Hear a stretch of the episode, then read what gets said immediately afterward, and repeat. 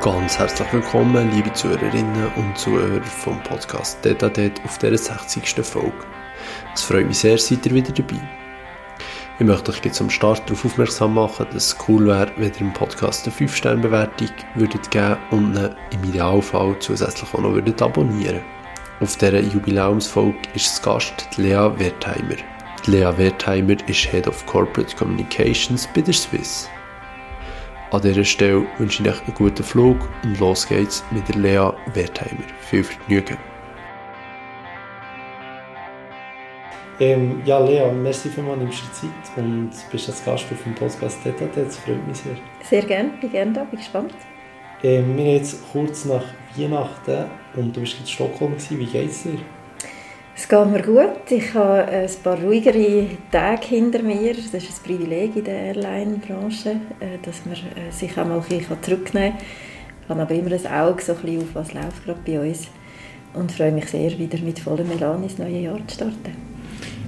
Spannend, spannend. Wenn du jetzt äh, zum Beispiel nach Stockholm geflogen bist, es haben ja viele Leute immer so spezielle Rituale. Also Teilflüge ja, klopfen ja das Flugzeug, wenn sie einsteigen oder andere kaufe immer beim, beim Duty Free in ein neues Parfüm oder so. Hast du so ein spezielles Ritual oder so? Eigentlich sind es wie drei. Also wenn ich Gepäck aufgebe, dann nehme ich den Gepäcktag, also das Teil, wo, wo man dran gemacht bekommt beim Check-in, erst ab, wenn der neue dran kommt. Das ja. ist so ein bisschen ja, Aberglaube. dran. Ja, ähm, und dann sitze ich unheimlich gerne am Fenster. Wenn ich irgendwie kann, sitze ich ans Fenster, wenn ich zum ersten Mal fliege äh, und trinke mit Vorliebe einen Tomatensaft. Das haben wir vorher schon darüber geredet. Der Tomatensaft, kannst du das vielleicht noch mal erklären, warum die Leute, oder warum viele Leute Tomatensaft trinken? Mir ist es noch nie aufgefallen, aber es ist anscheinend so.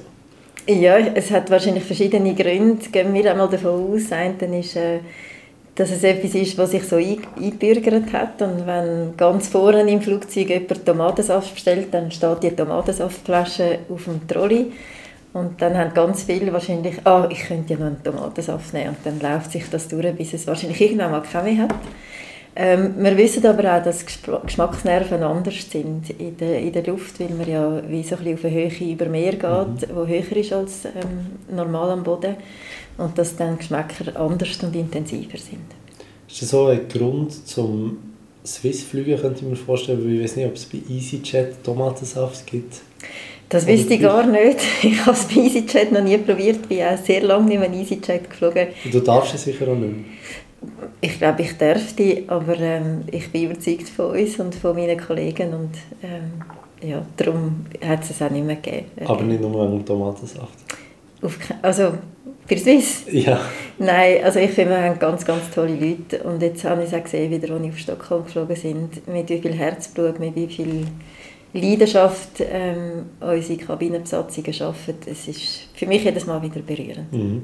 Also ich muss es auch sagen, ähm, ohne da irgendwie Werbung zu machen, aber ich fliege auch sehr gerne mit, äh, mit Swiss.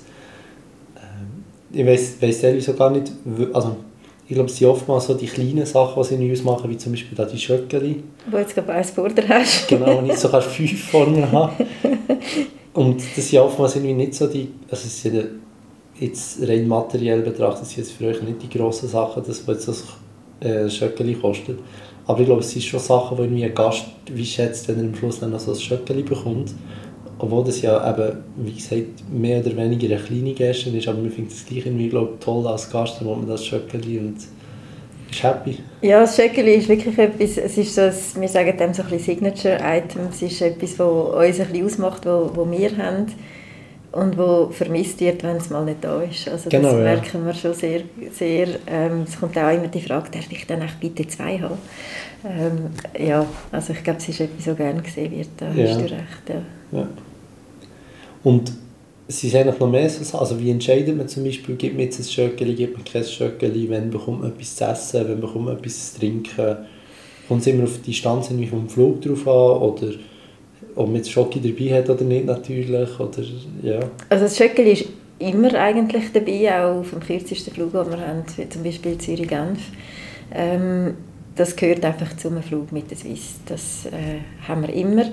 Und der Service sonst ist wirklich abhängig von wie lang ist die Flugzeit ähm, und an welchem Zeitpunkt vom Tag findet der Flug statt. Also es macht keinen Sinn, wenn wir zum Morgen servieren, am Nachmittag um 4 Uhr. Oder? Mhm. Also das wird wirklich abhängig gemacht vom Zeitpunkt und von der Strecke vom Flug. Ja. Ich esse zwar manchmal schon Tennisgipfel, aber... ja. ähm, du hast etwas Spannendes angesprochen, die Strecke Zürich-Genf. Gibt's, ich habe die, die Strecke auch schon mal geflogen, muss ich zugeben. Ähm, aus der Überlegung heraus, dass Zürich zu dieser Reisedestination, wo ich herfliegen teurer war, als von Genf zuerst noch auf Zürich zu fliegen. Kannst du das vielleicht erklären, warum das so ist? Und gibt es wirklich Leute, die die Strecke fliegen, weil sie jetzt von Genf nach Zürich wollen mit dem Flüger? Oder ist es, geht es am meisten so, wie es mir ist gegangen? Also die allermeisten, die äh, Genf-Zürich oder Zürich-Genf fliegen, kommen von irgendwoher oder gehen irgendwo ja. hin. Also Zürich ist wie als Hub mhm. ähm, konzipiert. Das heißt, es ist wie eine Drehscheibe, wo wir Zubringerflüge haben, die nachher ähm, auf unsere Langstrecke gehen. Das sind sogenannte, man sagt dem ein bisschen Feeder, also die, die die Langstrecke füttern mit, mit Passagieren, die nachher auf die Langstrecke gehen. Ähm, und so können wir unsere Langstreckenflüge auch, auch füllen mhm. und effizient dann auch, auch betreiben. Ähm, es gibt aber Leute tatsächlich, die Zürich-Genf, äh, man sagt dann Point-to-Point, -point, das heißt nur Zürich-Genf fliegen. Das ja. sind aber relativ wenig. Ähm, und darum auch unsere Zusammenarbeit mit, äh, mit der SBB, oder, wo man auch ein Ticket über die SBB kann, kann buchen und dass ein Flugzeug, Flugticket nachher auch bei uns weitergeht. Ähm, wir haben darum auch jetzt das erste Mal installiert, dass man auf Zürich-Genf nur noch die grünen sagen wir, Tarife äh, kann fliegen mhm. Das heisst, ähm, man kann als Passagier, wenn man über Swiss bucht, auch einen normalen Tarif oder einen Tarif nehmen, der kompensiert wird, sei es jetzt mit SAFs, also sogenannten Sustainable Aviation Fuel, also nachhaltiger Treibstoff, ähm, oder mit Kompensationen. Und in Genf, jetzt Zürich-Genf, haben wir jetzt zum ersten Mal die, die nur Zürich-Genf fliegen, einmal einen, einen äh, Tarif jetzt installiert, der nur auf diesen grünen Tarifen aufbaut. Ähm, und werden in den nächsten Monaten auswerten, was bringt das, ähm, wie ist es angekommen, äh, haben wir Passagiere verloren, weil es jetzt doch ein bisschen teurer mhm. war als, als vorher, oder sind die Leute bereit, ähm, diesen, diesen Schritt äh, zu machen und grüner äh, grünere Flugreisen zu zahlen. Ja. Du hast die Sustainable Fuels angesprochen. Wie, wie muss man sich das vorstellen? Weil das ist jetzt nach, also das Fliegen nicht komplett nachhaltig, aber es ist nachhaltiger. Genau, ich glaube, wir alle haben verstanden, dass wir müssen etwas äh, zum Klimaschutz beitragen, auch in der Aviatik, und wir äh, wollen da wirklich einen Impact machen. Jetzt ist es so, dass es bei der Aviatik nicht wie bei einem Auto eine Massnahme gibt, wo man kann sagen die bringt jetzt den Durchbruch, zum Beispiel ein Elektroauto statt ein Benziner. Weil die ganze Technologie von der, von der Antrieb in der Luft noch nicht so entwickelt sind, dass man einen Passagierjet mit elektrischen Triebwerken mhm. zum Beispiel bestücken mhm. Also ist eine ganze Reihe von, von Massnahmen, die wir im Moment haben, die dazu beitragen sollen, dass es nachhaltiger wird. Ähm, das fängt an bei ganz einfachen Sachen in der täglichen Operation von einem Flug. Ähm, beispielsweise wahrscheinlich nie aufgefallen, aber wenn ein Flüger landet in Zürich und ab der Piste rollt, dann stellen sie ein Triebwerk ab und rollen nur noch mit einem Triebwerk ähm, ans Gate. Dem sagt man Single Engine Taxi. Das spart natürlich Treibstoff und somit auch Emissionen, weil ein Treiber gar nicht mehr läuft. Mhm. Oder? Ähm, dann hat es auch technologische Sachen, die wir machen. Wir haben eine Zusammenarbeit mit Google Cloud zum Beispiel, ähm, wo mittels Artificial Intelligence schaut, wie kann man einen Flug optimieren, sei es jetzt über die Route, über ähm, wo geht der Flüger als nächstes, damit der Treibstoff möglichst reduziert wird. Oder, ähm, dass man nicht da in Zürich muss in eine Warteschlaufe sondern ähm, direkt so herfliegt, dass man möglichst schnell landen kann. Auch das spart Emissionen. Und dann gibt es natürlich den Teil vom Treibstoff. Da gibt es verschiedene Varianten. Oder es gibt ähm, Varianten, wo man ähm, Treibstoff hat, wo beispielsweise aus äh, ähm, altem Frittieröl zum Beispiel gemacht wird, ähm, also Wiederverwertung von, mhm. von Öl, wo nicht aus, äh, vielleicht auch nicht aus fossilen ähm, Öl kommt, das wir wiederverwerten. Da gibt es einfach noch nicht ganz so viel. Entsprechend ist der, der Fuel sehr, sehr teuer. Und unser Ziel wäre, und dort haben wir eine Zusammenarbeit mit einem Schweizer äh, Start-up, das ist Synhelion, ähm, wo Sun to Liquid irgendwann wird machen, das heißt aus Solarenergie dann Treibstoff ähm, und man das so können einspeisen Das ist im Plan, da gibt es eine Versuchsanlage im Moment. Wir hoffen, dass wir irgendwann im nächsten Jahr können die ersten äh, Tröpfen oder, oder Mengen Treibstoff in unsere Flüge reinlassen. Von dem sind Helium, da wird Swiss Erstabnehmer sein, weil wir überzeugt sind, dass man so Ansätze muss unterstützen muss. Mhm. Ist wahrscheinlich im Moment noch viel zu teuer. Besteht im Moment noch nicht so, es gibt es einfach noch gar nicht so auf dem Markt. Das Sun to Liquid ist äh, ein sehr schwieriger, sehr komplexer Prozess, wo man zuerst muss schauen wie bringt man das wirklich industriell her, in grossen Mengen. Ähm, und ja, am Schluss wird es wahrscheinlich teurer sein als der herkömmliche ähm, Sprit, den wir aktuell haben. Mhm. Ja, bei vielen so Alternativen ist ja oftmals das Problem, dass es halt einfach wirklich viel, viel teurer ist und das nicht, ähm, nicht auf irgendeine Art und Weise umsetzbar. Genau, und dort ist für uns im Moment die Frage, und darum auch der, der Versuch mit Genf, ähm, im Moment sind es etwa 3% der Passagiere, die ähm, ihren Flug kompensieren wie bringen wir den Prozentsatz höher rauf? Wie motivieren wir die Leute, das zu machen? Und auch die Kosten mitzutragen, äh, die wir haben, eben mit teurerem Treibstoff. Mhm.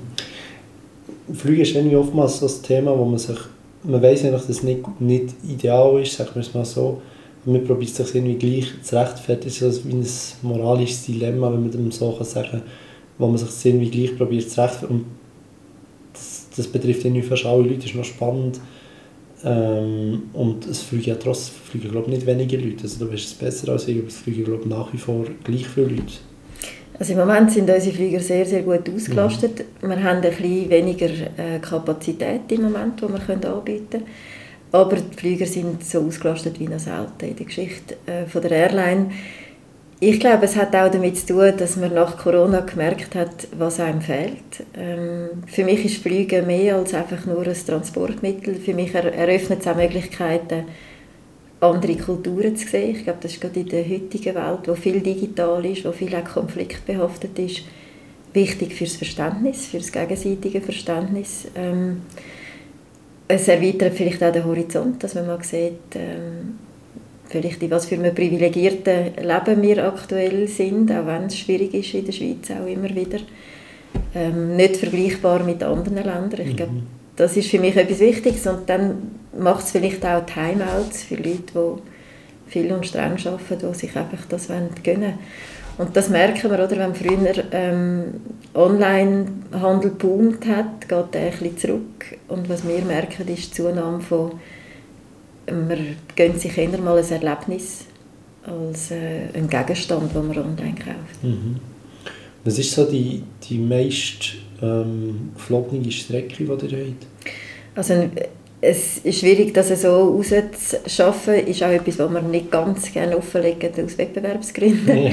ähm, was im Moment klar ein, ein wichtiger Markt ist, ist äh, Nordamerika. Also die Flüge sind in der Regel sehr voll, aber auch Far East, also Bangkok, Hongkong etc. Ähm, ist etwas, wo, wo immer wieder nachgefragt mhm. wird. Das ist etwas, was ungebrochen ist. Ich nehme an, das ist eine Frage, die du eigentlich gerne beantwortest. Das Thema, welche Flugstrecke ist die rentabelste? Das sagen wir tatsächlich nicht aus Wettbewerbsgründen. Wir ähm, haben eine Branche, die äh, sehr ein harter Wettbewerb äh, ist. Gerade auch in der Schweiz, in Genf, haben wir einen harten Konkurrent. Ähm, und da reden wir lieber nicht so drüber. wer, ist euer, euer, euer härtester Konkurrent? Es kommt darauf an, in welchem Segment. Also klar, wir sind eine Premium Airline, ähm, messen uns da mit äh, Carrier aus dem Nahen Osten, die mhm. sehr, sehr viel Geld zur Verfügung haben. Ähm, das ist ein schwieriger... Du probierst keinen Namen zu nennen, Genau so, das ist ein schwieriger Markt. Es gibt dann aber auch die andere Seite, wo, wo billige Airlines da sind, wo wir natürlich mit den Preisen auch gar nicht wollen, äh, mithalten wollen Also ich glaube, jetzt kann sich jeder selber ausdenken, was so Konkurrenten sein können. Ja, die bei den billigen Airlines habe ich glaube schon vorher genannt. ähm, ja. Gut, auch die ist ja teilweise sehr, sehr günstig. Also, dünkt es mir. Also, wenn man sich so denkt, dass man ich überlege mir, dass wir als Menschen, von da kommt wahrscheinlich auch die Faszination, können halt nicht fliegen, ähm, ob es jetzt gut ist oder schlecht.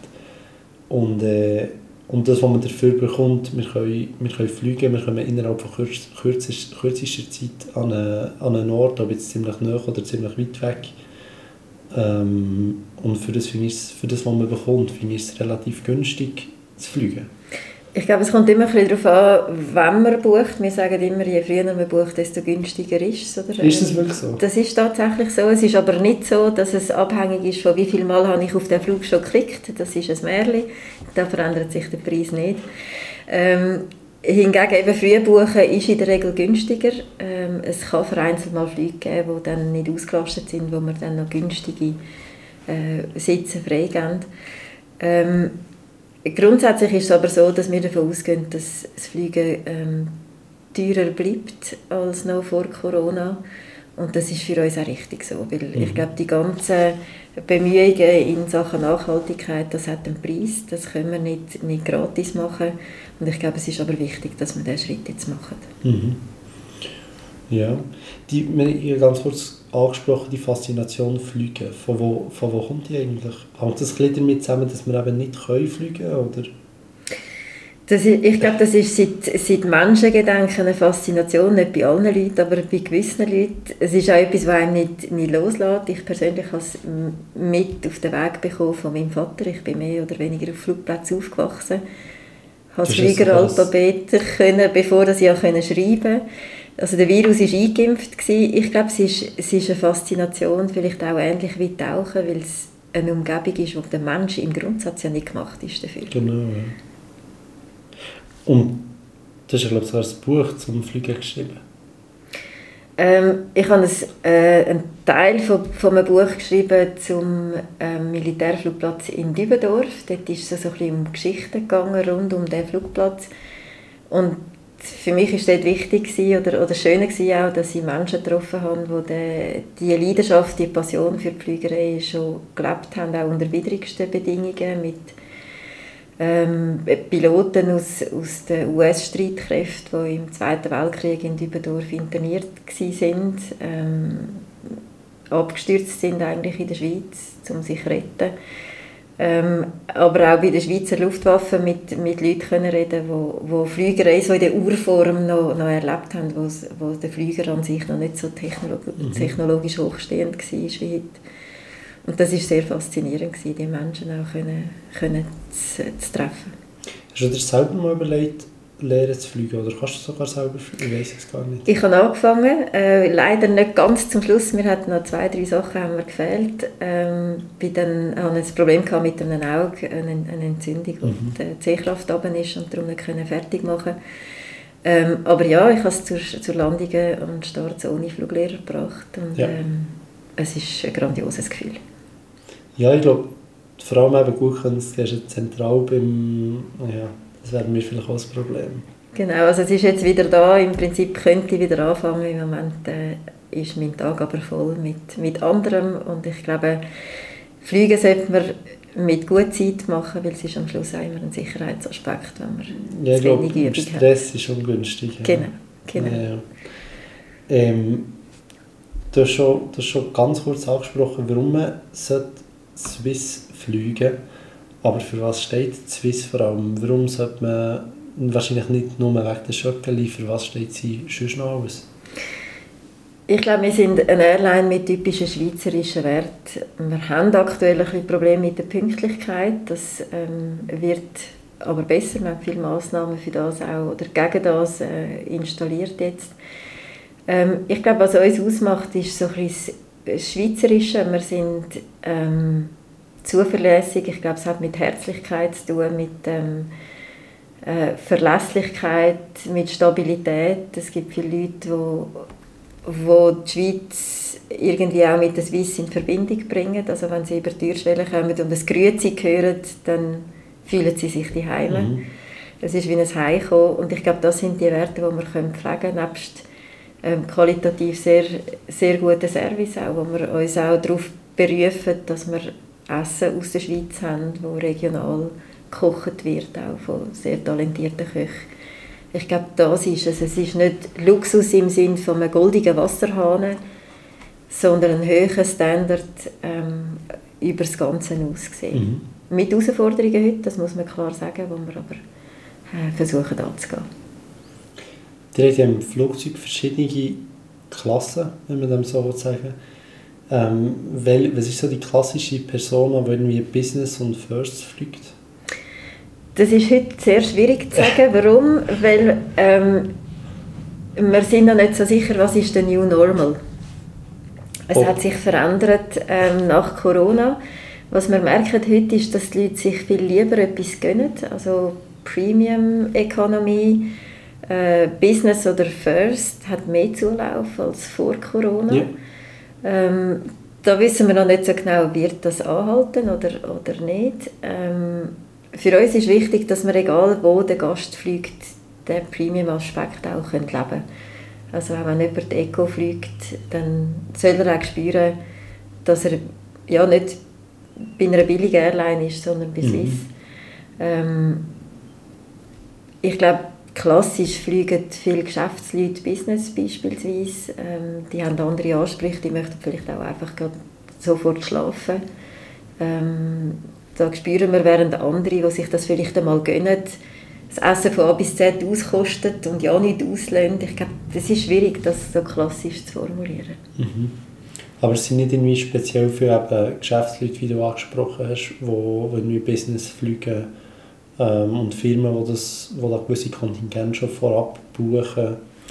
Also was man merkt, ist, dass ähm, Firmen weniger Flugaktivitäten mhm. haben immer wieder. Oder ich glaube Teams und ähm, Zoom ist heute so ein bisschen zum Alltag geworden.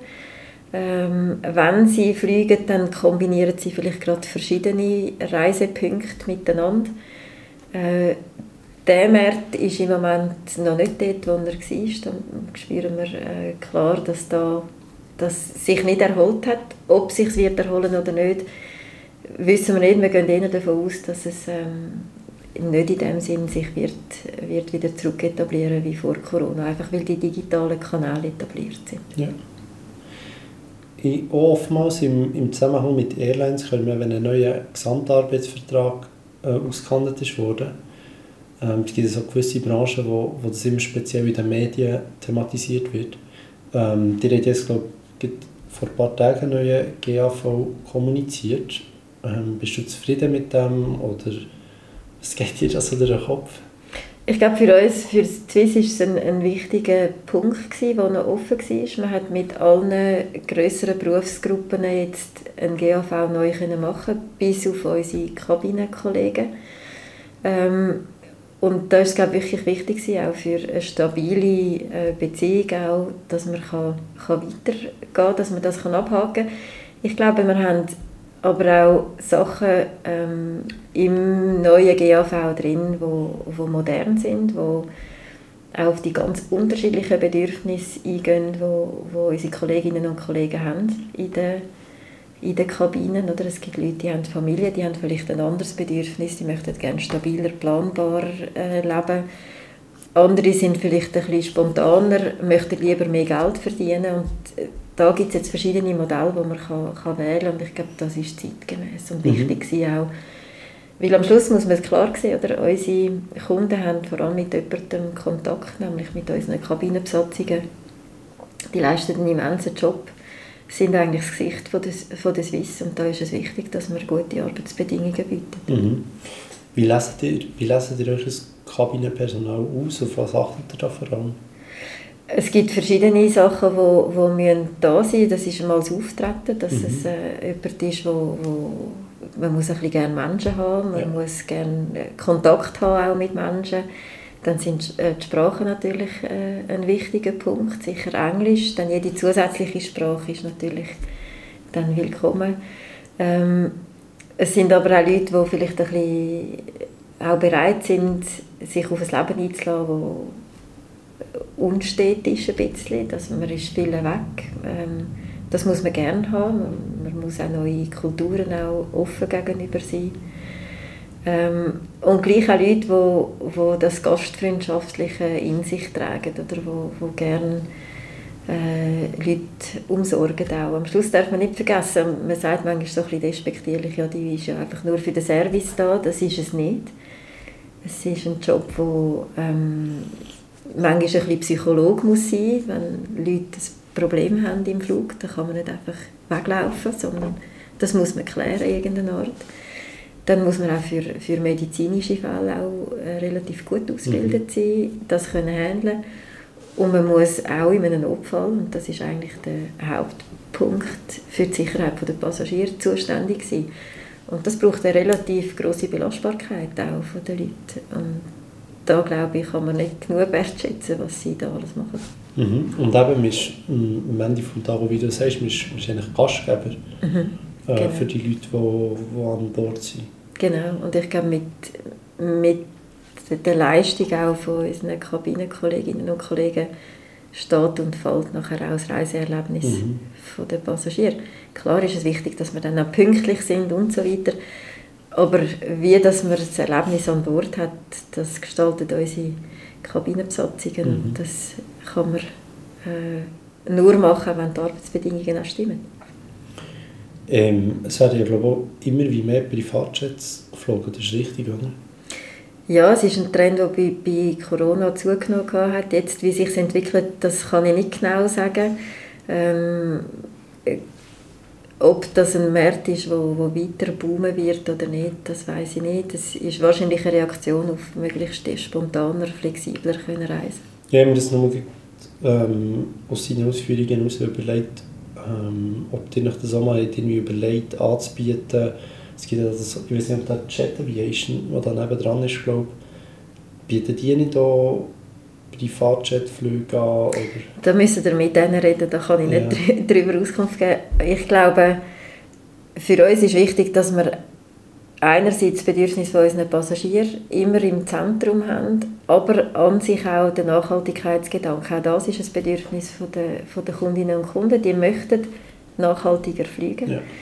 Ähm, und ob ein Privatjet mit sechs Leuten an Bord wirklich dem Gedanken entspricht, da mag ich mal ein paar Fragezeichen zu machen. Ja, nein, natürlich, also ja, ist klar nicht, ja. Aber es, es könnte ja gleich eine Überlegung sein, die ihr machen, das, das Segment anzubieten. Ja. Ich glaube, das ist im Moment nicht im Plan. Ja, ich glaube, wichtiger ist, dass wir unser Produkt, wie es heute ist, ähm, möglichst gut gestalten, auch für die Zukunft, auch mit, mit neuen Flugzeug wie der A350, der dann sollte kommen, wo viel nachhaltigere mhm. Triebwerke hat beispielsweise, ähm, dass wir dort schauen, wie wir es können, können optimaler mhm. gestalten wenn du schon, wenn du ein konkretes Flugzeug nennst, welches ist dein Lieblingsflugzeug? Ich habe zwei. Ähm, mein, mein Herz schlägt für unsere Boeing 777, mhm. äh, der grösste, den wir haben. Das gefällt mir optisch sehr, sehr gut. Äh, die einen sagen, ja, ist ein bisschen älter schon und so. Ähm, ich bin halt Fliegen im Urformat halt etwas Schönes. Und am anderen Ende steht das zweite Flugzeug, das mich fasziniert. Das ist der modernste, den wir aktuell haben, der Airbus A220. Ähm, sehr, sehr viel kleiner natürlich, aber äh, sehr, sehr modern. Äh, und auch das ist sehr faszinierend. Mhm. Es gibt ja, glaube ich, gar nicht so viele Anbieter von, von Flügern, also wo wirklich noch Flüger herrschen, also Boeing, Airbus. Genau, das sind so ein die wichtigsten, denke ich, im westlichen Teil. Ähm, und von dem her, ja, also bei uns Standard eben auch unsere Boeing und, und jetzt der Airbus, genau. Ja. Was gibt es im Osten für, für Hersteller? Also ah, es gibt diverse, ja genau. Ähm, ich wüsste sie nicht, kenne sie nicht alle. Ich weiß auch nicht, ob sie jetzt noch bestehen, was mhm. mit ihnen passiert ist mit den Sanktionen. Äh, das wüsste ich nicht. Also, aber es gibt auch äh, östliche Hersteller mhm. natürlich. In der, im, in der Golfregion gibt es da noch Hersteller oder äh, weiß ich auch nicht. Äh, also, ich finde es spannend, man hört ja eigentlich nur von, von diesen zwei. Ähm, und in der Schweiz gibt es ja Pilatus, aber da wären wir wieder beim Thema Privatflugzeug. Genau, also Pilatus ist, finde ich, eine Erfolgsgeschichte in der Schweiz, die ich äh, grossen Respekt habe davor, das muss man zuerst mal machen, mit in der Zentralschweiz äh, ein Flugzeugwerk erstellen. Mhm. Ähm, ist auch eine Erfolgsgeschichte, ich glaube, das kann man sagen. Die haben äh, sehr gut produziert, äh, haben gute Abnehmer, gute Bücher. Bücher sagen voll, sagen sie immer. Ähm, ja, also ich finde... Und ich glaube nach wie vor, oder jetzt hat er ja glaube aufgehört, aber Inhaber geführt, ganz, ganz lang sein.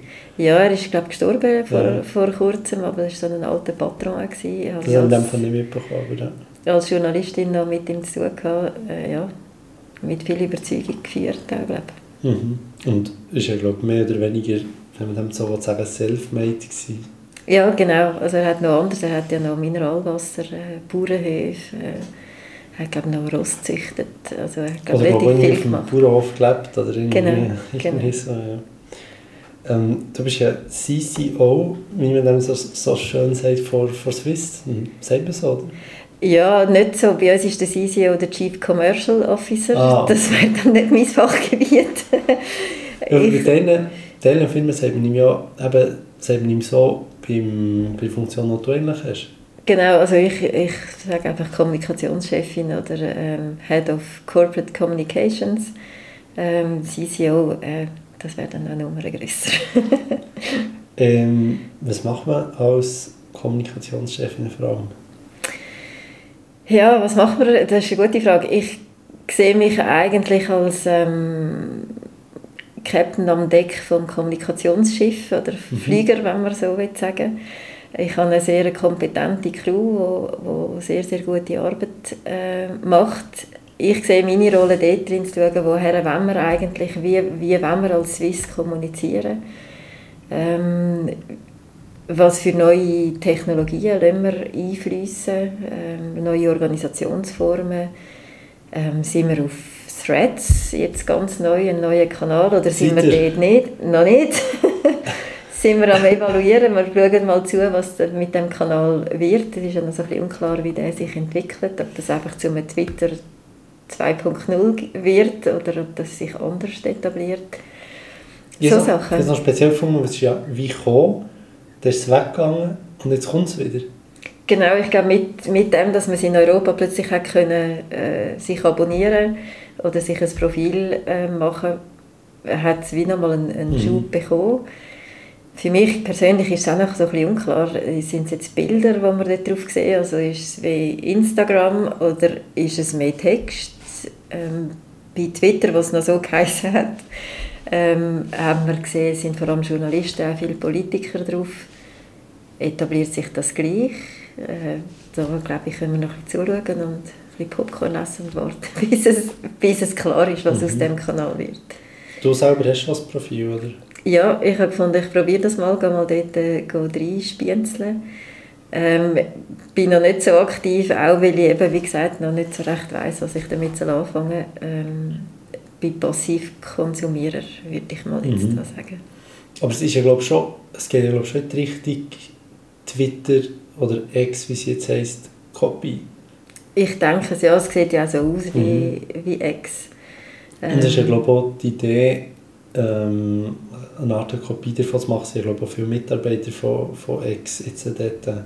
Genau. Ähm, es ist wahrscheinlich so ein bisschen die Unzufriedenheit mit gewissen Entwicklungen äh, bei X, wo, wo man kritisiert, wo dann dazu geführt hat, dass Konkurrenz gefunden hat, gut, das ist unsere Chance. Mhm. Und der, der Elon Musk und der Mark Zuckerberg, die sich glaube ich auch gegenseitig gerne provozieren.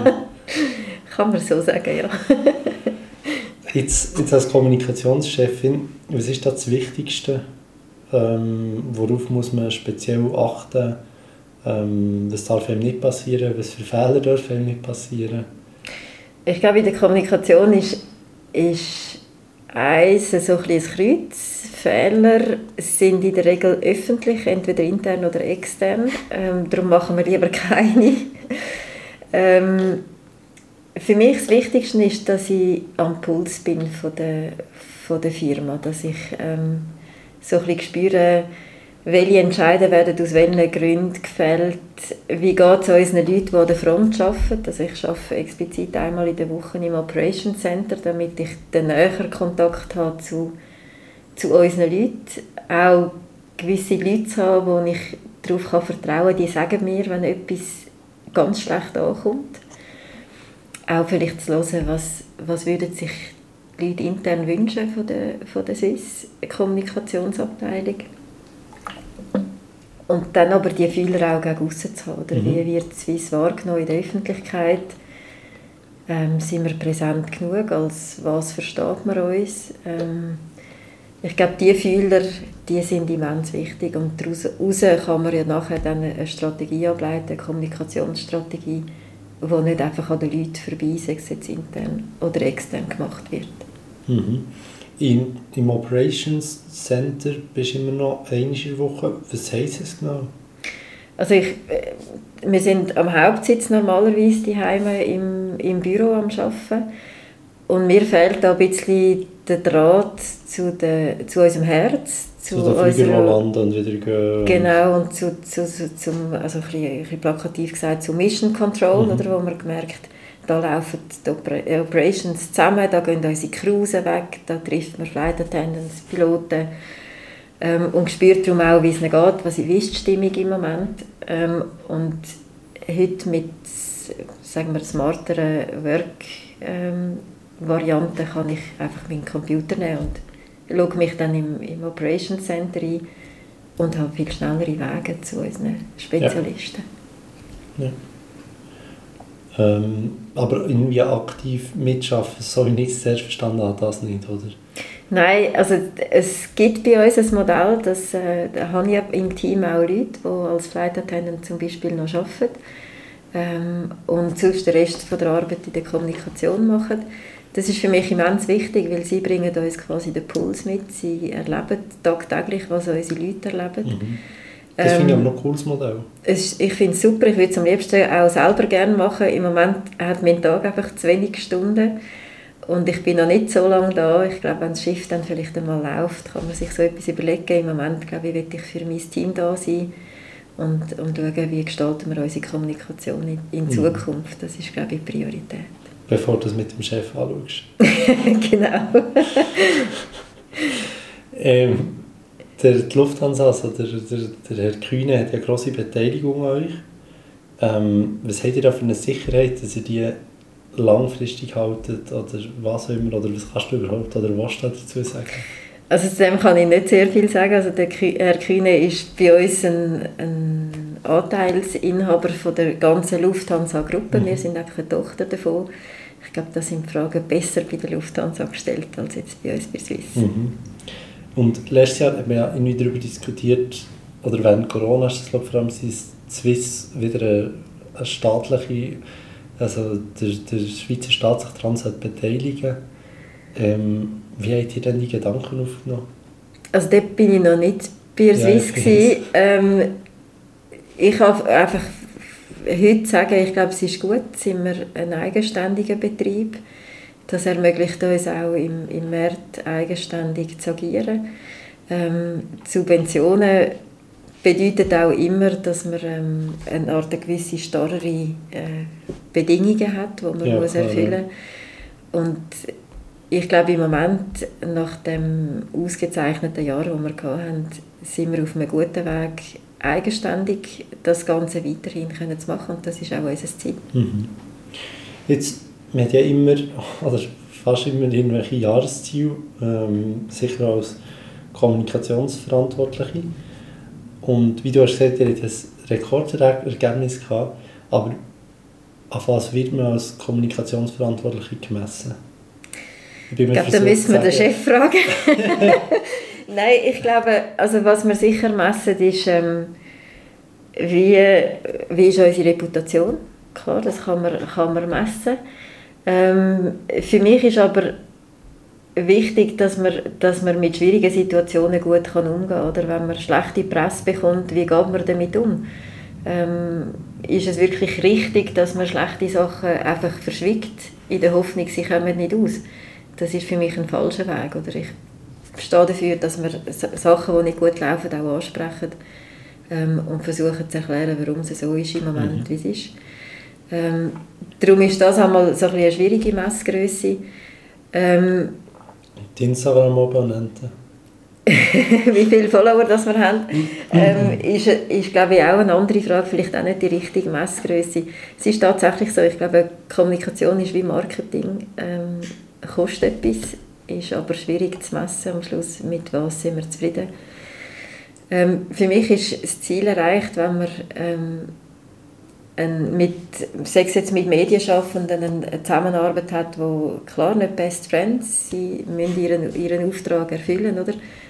aber eine konstruktive Zusammenarbeit ist, wo man sich aufeinander kann verlassen kann. Mhm. Sie wissen, wenn wir etwas sagen, ähm, ist es so, wir verheimlichen dann nichts ähm, und wir uns aber auch darauf verlassen, dass sie ihren Job richtig machen.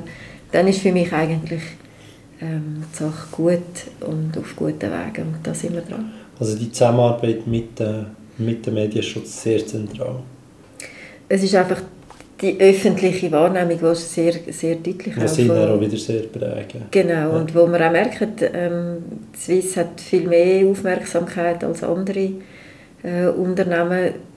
Das kann einem stören. Ich finde, es ist eine Chance, die man, die man muss nutzen muss, weil es auch eine Chance gibt, um sich zu erklären. Mhm. Ja, das ist auch spannend. Es gibt so Unternehmen, die unglaublich sichtbar sind und andere, das ist das beste Beispiel sind der Fußballvereine. Ähm, du kannst zwar noch argumentieren, dass seitdem dass du da bist, läuft es gut. Ich glaube, das wäre vermessen. Ich glaube, ich habe wirklich ähm, ein tolles Team und am Schluss kann Kommunikation ja entscheiden, nicht verändern. Also wir müssen das transportieren, ähm, wo, wo Entscheid im Management gefällt werden. Ähm, vielleicht habe ich auch einfach Glück gehabt bis jetzt. wie, wie gliedert sich deine Position in, in, in die Geschäftsleitung oder in die, in die ja, mal Konzernleitung von Swiss ein? Also, du berichtest, soweit ich weiß, direkt an, an euren CEO. Ähm, aber ich weiß gar nicht, wie groß ist die Geschäftsleitung bei euch? Ähm, wie ist das? Also wir, wir, ich berichte tatsächlich direkt zum CEO, was ich sehr wichtig finde. Ich glaube, der Draht ist, ist immens wichtig. Für mich ist auch wichtig zu spüren, was verleitet ihn zu welchen Entscheid, mhm. äh, wie entstehen die und darum bin ich auch dankbar, dass ich so ein wie nur als Beisitzend in den äh, Management Board Sitzungen kann mit dabei sein.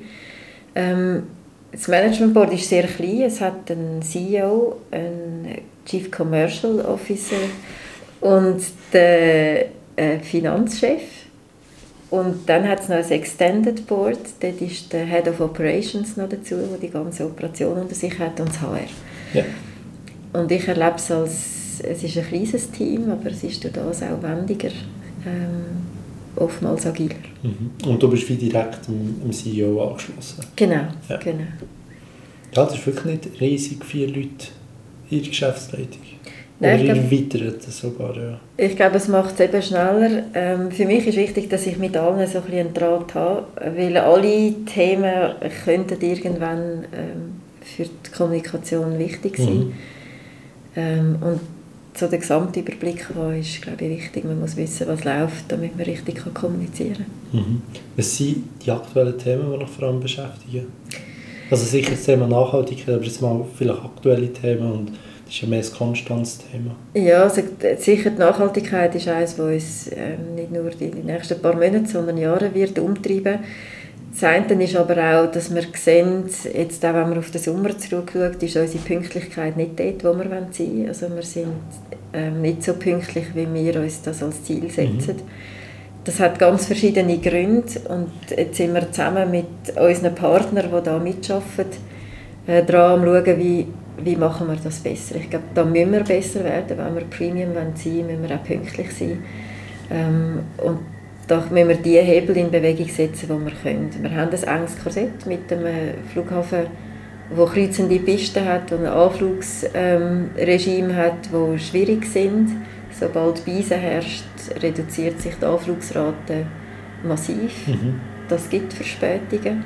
Und diesen Sommer beispielsweise haben wir vergleichsbar viele Beisentage gehabt. So Sachen muss man einfach anschauen. Wie werden wir besser? Das ist sicher ein Thema.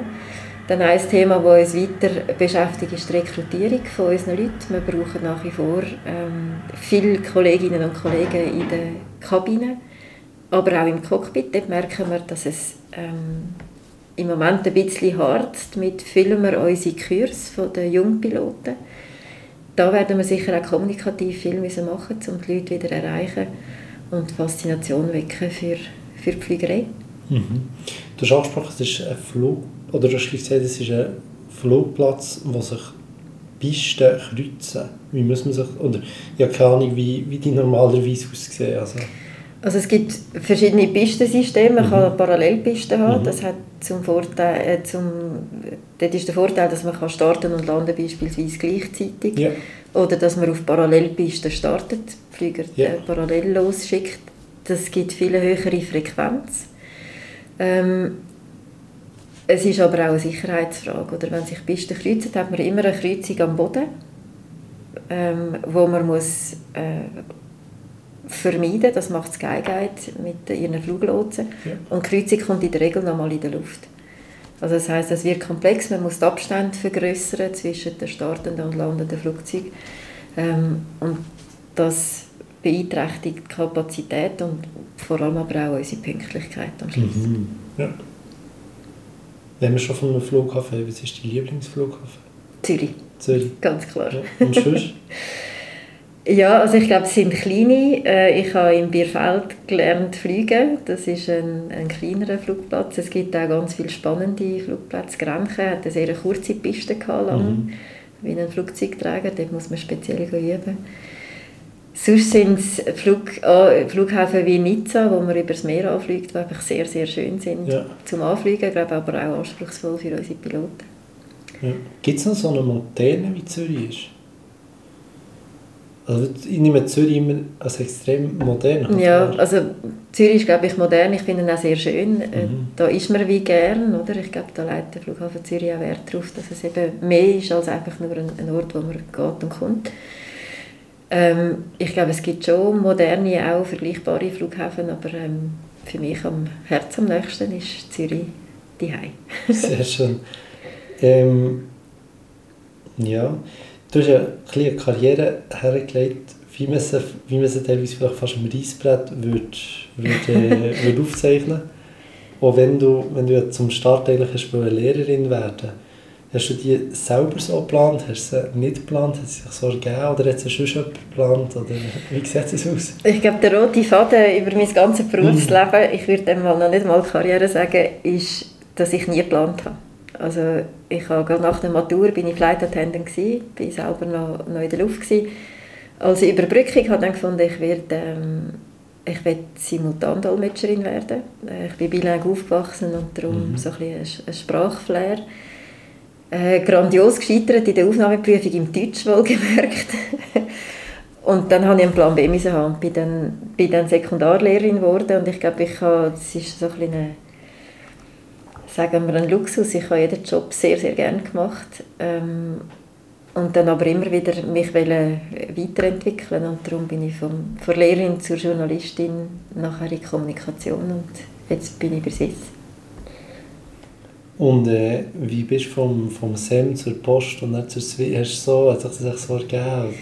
Ja, es hat sich tatsächlich einfach so ergeben. Für mich ist, ähm, ich bin am Staatssekretariat für Migration, habe ich meine, meine Karriere in Anführungs- als Kommunikationsfrau angefangen mit der Vorgesetzten, die mir eigentlich das Handwerk gelehrt hat. Ich bin als Journalistin gekommen, habe den journalistischen Hintergrund können mitbringen, gewusst, was Journalisten dort gebraucht haben. Heute, glaube ich, hat sich das verändert, aber das ist ja, glaube ich, auch nicht unüblich, dass man da ja, ich glaube, das, ja. das gibt es immer wieder, Journalisten, die quasi to the dark side wechseln, wenn man so kann sagen ähm, Ist das so? Nein, nein, das ist so ein, ähm, ein sagen wir, eine Redewendung unter Journalisten oh, yeah. oder Common-Leute. Ähm, ja, ich habe dort dann das Handwerk wirklich gelernt und dann, also ich habe gefunden, es macht viel Sinn in der, im politischen Kontext, im, im Amt auch vom, vom Bund zu arbeiten und dann quasi zum staatsnahen Betrieb, ähm, zur Post. Du bist immer wie mehr vom Staat. genau, hat aber nicht mit dem, mit dem Staat, ich bin immer noch der Überzeugung, man macht jetzt sehr viel gute Arbeit. Ähm, und bei der Post war es wirklich so, gewesen, dass dass ich irgendwie eine Krise nach der anderen auf dem Tisch hatte. Ähm, schon kurz nach meinem Antritt als, als Leiterin von dieser Medienstelle dort ist äh, der Postautoskandal losgegangen, wo ich dann mit einer Kollegin zusammen kommunikativ haben müssen meistern, weil man das entkoppelt hat, äh, die normale Com-Abteilung und, und die Taskforce. Nachher sind diverse ähm, sehr brutale Raubüberfälle auf unsere Geldtransporter mal und schon kurz darauf war Corona da gewesen. Das heisst, ich bin wirklich von einer Taskforce oder Krisenstab zur anderen, habe dann auch die ganze Krisenkommunikation in Weiterbildungen mir wirklich auch noch theoretisch zu Gemüte geführt und gemerkt, das ist das, wo, wo mir liegt. Also dann, wenn viel läuft, dann, äh, dann fängt es. Und darum äh, glaube ich, bin ich bei, bei einer Airline am richtigen Ort, in der Hoffnung, dass es keine Krise gibt. Mhm. Ich habe vorher mal probiert zu suchen und ja, ich glaube, bis, vorher bei Post hast du irgendwie x Schlagzeilen gehabt, ähm, wo du noch etwas hast. Also dann hast du eine Medienstelle, so wie die, mhm. So wie die, wenn ich es richtig verstanden habe, geleitet. Und jetzt bei Swiss hast du irgendwie keine einzige Schlagstelle, äh, Schlagzeile ähm, gehabt bis jetzt. Genau, also ich habe mhm. ein, sehr versiertes Team von Mediensprechern, die sind äh, an der Front ganz vorne. Ähm, als Kommunikationschef steht man da im Hintergrund. Ähm, natürlich, wenn es dann wirklich eine Krise gibt, glaube ich, ist Krisenkommunikation auch Chefsache. Ähm, in der Hoffnung, dass es aber nie so weit kommt. Ja. Jetzt bist du ja noch ganz lange nicht im Pensionsalter. ähm, es gibt ja immer wie mehr, oder früher, oder ich habe das Gefühl, dass ja oftmals irgendwie CFOs CEO geworden ähm, und weniger irgendwie Leute aus dem HR oder aus dem Kommunikationsbereich. Ähm, hast du das Gefühl, dass das kann in Zukunft werden CEO? Ja.